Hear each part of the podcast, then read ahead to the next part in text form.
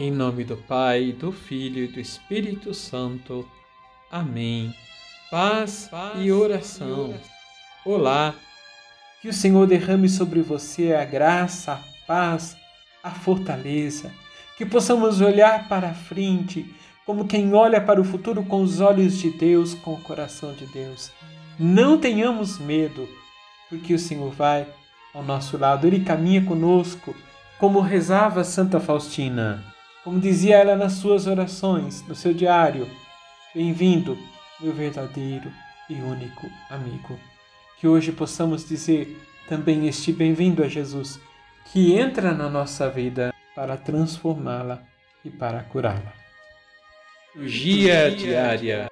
Na liturgia hoje, lemos o Evangelho de São Marcos, capítulo 7, versículos de 14 a 23.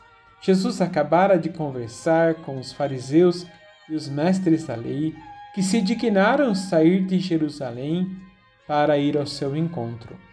Eles foram defender a tradição, os costumes, e Jesus vai nos dizer, vai dizer a eles também, que não é a tradição que salva o homem, mas são as atitudes de amor.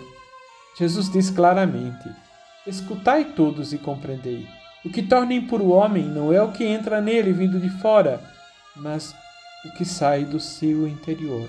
Mais tarde, os discípulos em casa perguntam a Jesus e ele lhes explica: o que sai é que o torna impuro. As imoralidades, as más intenções, os roubos, a inveja, o orgulho, a calúnia, a falta de juízo. Todas essas coisas más saem de dentro e são elas que tornam impuro o homem.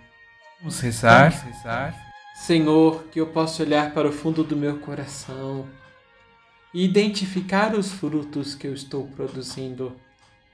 Se são frutos de conversão, se são frutos de vida, que podem exalar no mundo o teu amor, o teu perfume, a tua misericórdia. Que eu possa olhar para o meu coração e ver se os frutos que eu produzo atraem outros para ti ou afastam outros de ti. Que nesse dia, Senhor, na força do teu Espírito, tudo possa ser transformado em minha vida, na minha história. Receba a bênção do Deus Todo-Poderoso, Pai, Filho e Espírito Santo. Amém.